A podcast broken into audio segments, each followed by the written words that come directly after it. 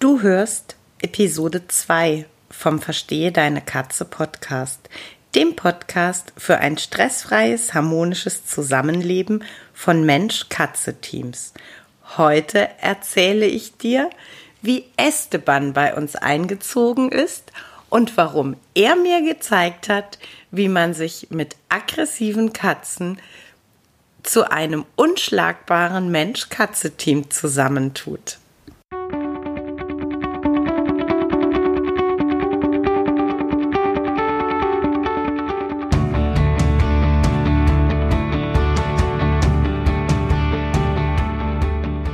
Ich bin Katrin Knispel, Expertin für Angst- und Aggressionsverhalten bei Katzen. Ich helfe verzweifelten Katzenhütern dabei, das Verhalten ihrer Katzen zu verstehen, die verantwortlichen Auslöser zu identifizieren und aufzulösen, damit Hüter und ihre Katzen in einen entspannten und stressfreien Alltag zurückfinden.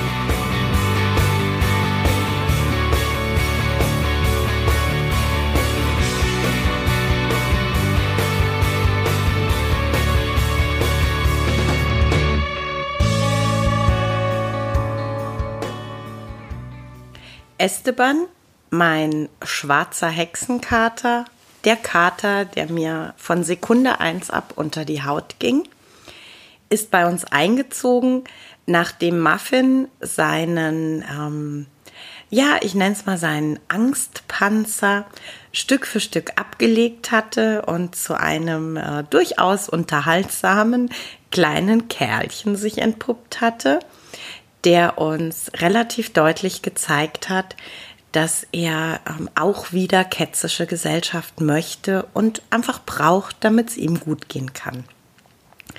So haben wir uns also auf die Suche begeben nach äh, einem Kater, der charakterlich äh, zu Muffin passen könnte, der vom Alter und von der Aktivität her passen könnte und unser einziger Anspruch war, dass er aus, ja, soweit wir das ähm, einblicken konnten, aus einer seriösen Tierschutzorganisation kommen soll. Also für uns war überhaupt nicht entscheidend, ob ähm, aus Deutschland oder aus dem Ausland. Für uns war nicht entscheidend, ob ähm, Tierheim oder ein kleiner ähm, Verein, der mit Pflegestellen arbeitet. Das war alles nicht wichtig. Das Einzige, was für uns wichtig war, dass wir, ähm, soweit wir, wie gesagt, den Einblick hatten, das Gefühl hatten, die Organisation arbeitet seriös. Und es war eben wichtig, dass die Organisation ähm, ja einen Kater oder eine Katze hat, die charakterlich ähm, zu unserem Kater passt. Und ähm, gesagt, getan.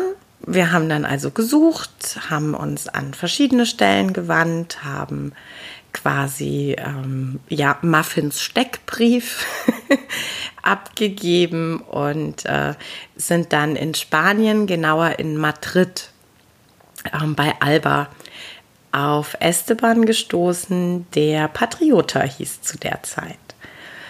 Und ähm, nach einem sehr angenehmen und positiven Vorbesuch stand dann sehr schnell fest, dass wir Patriota adoptieren dürfen. Und ähm, er ist dann mit dem Autotransport eben von Madrid nach Neustadt an der Weinstraße gekommen. Ich habe ihn dort abgeholt. Äh, es waren also so einfache Strecke, gute 350 Kilometer. Und ähm, bin die dann mit ihm natürlich dann auch Rückweg gemeinsam gefahren. Und ähm, er war einfach ein, ein super toller ähm, Beifahrer, ja, also er war total relaxed und lag in seiner Box und ähm, hat aus dem Fenster geschaut und ähm, ja, war, war einfach ein, ein super angenehmer äh, Beifahrer, es war richtig klasse. Ähm, die Vergesellschaftung mit Muffin klappte richtig wunderbar. Also das war, ähm, ja, die, die mochten sich wirklich von, von Anfang an und wurden richtig gute Freunde. Ja, das, das Einzige, was ähm, nicht ganz so einfach war, Ähm, Esteban hat zwar ähm, ganz intensiv Kontakt zu uns gesucht, ja, also war ganz aktiv dabei, immer bei uns zu sein und wollte alles wissen, alles erforschen, wollte immer sehen, wo wir sind. Ähm, kam auch tatsächlich ganz aktiv und ähm, wollte gestreichelt werden. Und ähm, ja, ich, am Anfang würde ich fast sogar sagen, aus dem Nichts heraus ähm, hat er uns dann attackiert. Also wirklich gekratzt und ähm, gebissen. Und ja, wir haben natürlich ähm, immer versucht, ganz, ganz sensibel zu sein, haben wirklich versucht, ihn ganz, ganz genau zu lesen. Ja, also zuckt die Schwanzspitze, zuckt's Öhrchen, dreht sich's Öhrchen. Ähm, aber es war wirklich die, die ersten, boah, ja, bestimmt drei, vier Wochen so, dass er wirklich, ähm, ja, eigentlich nicht kommuniziert hat, dass das bei ihm so von jetzt auf sofort umgeschlagen ist. Und ähm, das, ähm, das war echt nicht einfach für uns auch, ne? weil wir ähm, natürlich auch nicht wollten, dass er in die Situation kommt, dass er attackieren muss. Ähm, ihm aber natürlich die Nähe, die er gefordert hat, auch geben wollten. Also das war so, ja, eine, eine sehr fragile Situation und ich glaube, ja, für uns alle schwierig und herausfordernd. Ähm, wir haben uns da nicht unterkriegen lassen wir sind dann ähm, sehr früh dahin gegangen, dass wir gesagt haben, ja, wir geben ihm die Nähe, wenn er die haben möchte.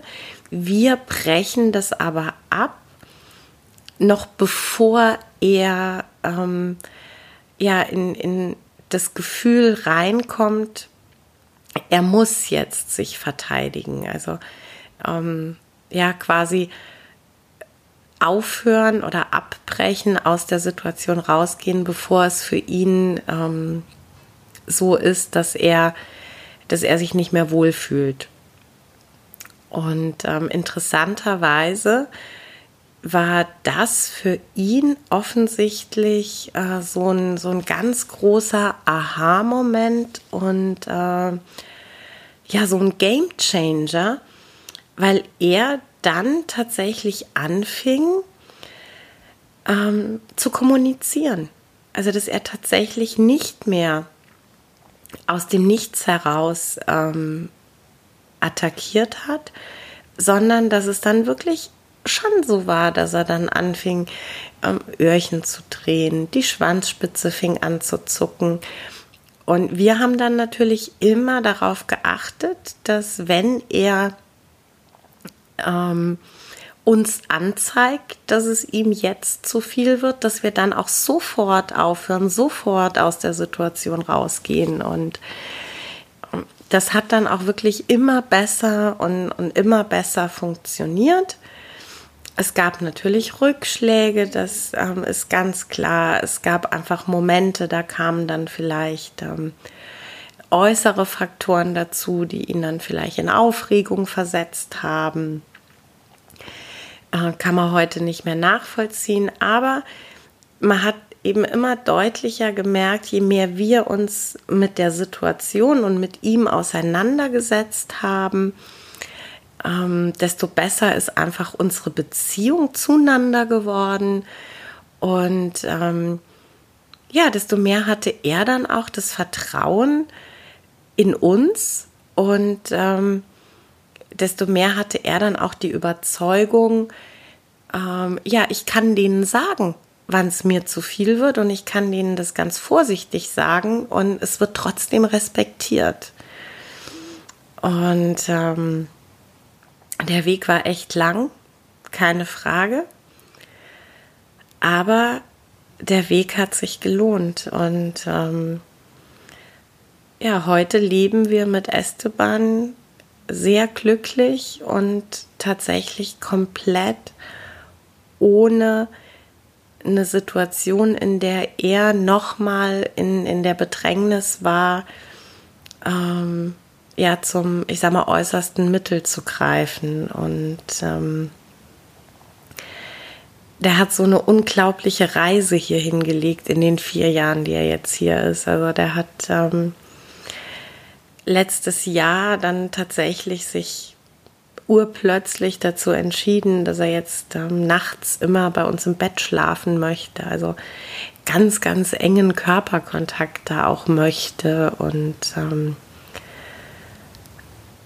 ja, das ist, äh, das ist ganz, ganz großartig. Und ähm, das ist für uns so großartig, dieses Sehen und Erleben, ähm, wie sich, wie sich Beziehungen und wie sich Bindung entwickelt und ähm, positiv verändert, wenn man ja feinfühlig miteinander umgeht. Und ähm, ich möchte, also gerade das Thema Bisse, möchte ich auf gar keinen Fall klein sprechen. Ja, also Katzenbisse sind in hohem Maß gefährlich und ähm, Katzenbisse, die wirklich wirklich Bisse, also nicht nur oberflächlich, sondern wirklich eine Bisswunde, ähm, da gehört der Hüter ohne Wenn und Aber in medizinische Behandlung. Und ähm, wenn ich eine Anfrage bekomme und da heißt, die Katze beißt, äh, also das, das Alleroberste und das Allererste ist da die Eigensicherung. Ja, dass wir also alle gemeinsam schauen, äh, dass zum einen die Katze nicht in die Situation kommt, ähm, angreifen zu müssen. Ähm, aber klar, logisch, also auch und nicht zuletzt äh, geht es da um die Sicherung der Hüter, dass die eben auch nicht in äh, die Gefahr kommen, dass sie gebissen werden. Ja? Und da muss man wirklich dann ganz individuell äh, bei den einzelnen Mensch-Katze-Teams einfach schauen, wie man das gestalten kann, äh, damit alle sicher und, und unversehrt sind. Aber nichtsdestotrotz ist es äh, meiner Erfahrung nach so, dass es immer Trigger gibt. Wir werden, je nachdem wie die Vita der Katze aussieht, ähm, die ursprünglichen Auslöser nicht mehr finden.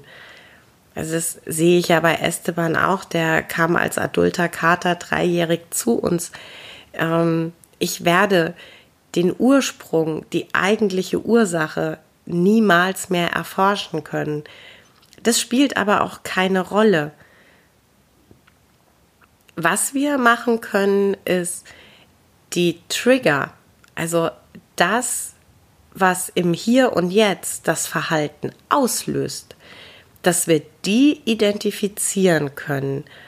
Und diese Trigger gibt es immer die können ganz unterschiedlich sein und die können auch aus, aus unserer menschlichen Sicht wirklich sehr, sehr lapidar sein. Für die Katze sind die aber in irgendeiner Form mit etwas verknüpft, was dann eben das Verhalten auslöst.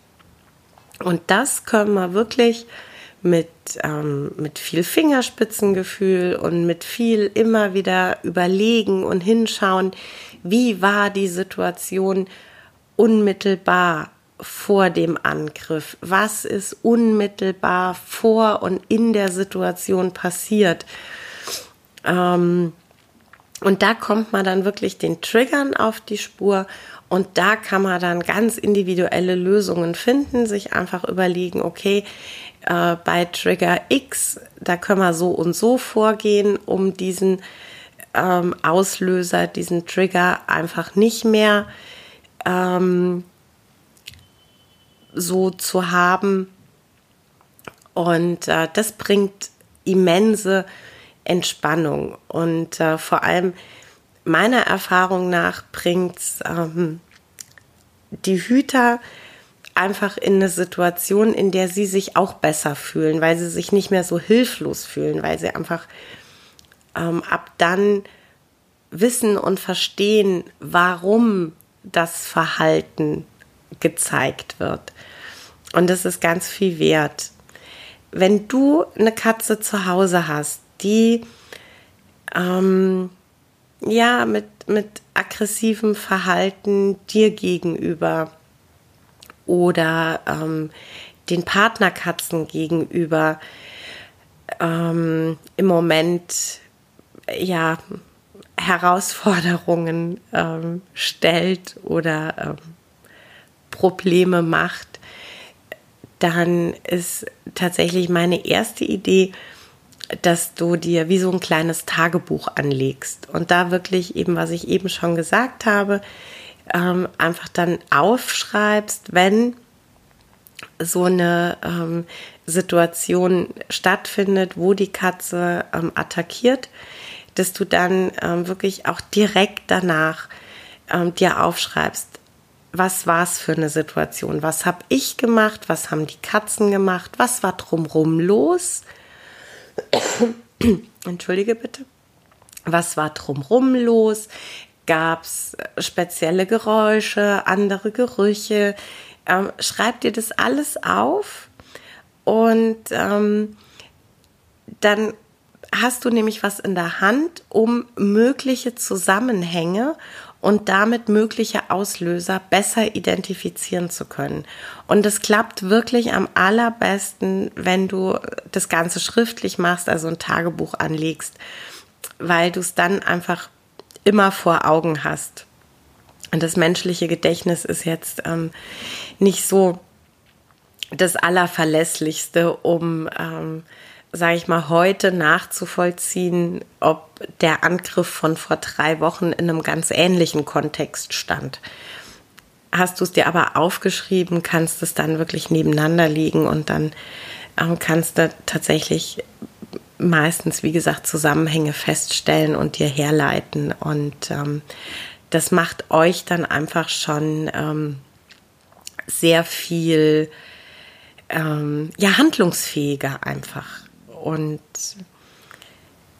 ich persönlich habe die Erfahrung gemacht, wenn wir, wenn wir Menschen Auslöser kennenlernen, dann, dann verliert das Verhalten ein Stück weit seinen Schrecken, weil es einfach nicht mehr, nicht mehr so unbegreiflich ist. Und wenn wir die Auslöser kennenlernen und ähm, feststellen, dass die Auslöser ein bestimmtes Verhalten oder ein, bestimmtes Geräusch, eine bestimmte Bewegung sind, dann fällt es uns sehr viel leichter, das nicht mehr persönlich zu nehmen oder nicht mehr zu hinterfragen, ob die Katze uns vielleicht gar nicht lieb hat.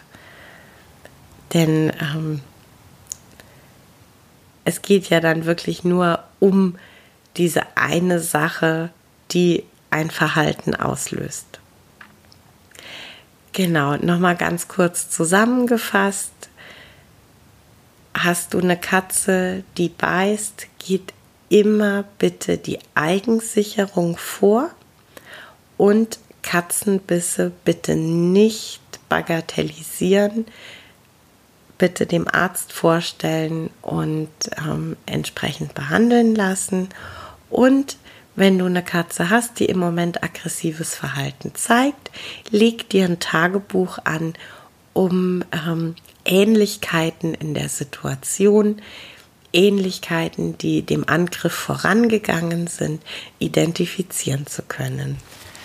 Ja, das war's für heute mit dem Verstehe deine Katze Podcast, dem Podcast für unschlagbare Mensch-Katze-Teams. Ich freue mich, wenn du den Podcast mit anderen Cat People teilst, wenn du äh, mir eine Bewertung dalässt oder einen Screenshot machst und bei Social Media teilst, mich und andere Cat People text. Ich danke dir für deine Unterstützung und wie immer am Ende von Verstehe deine Katze, knuddel deine Katzen.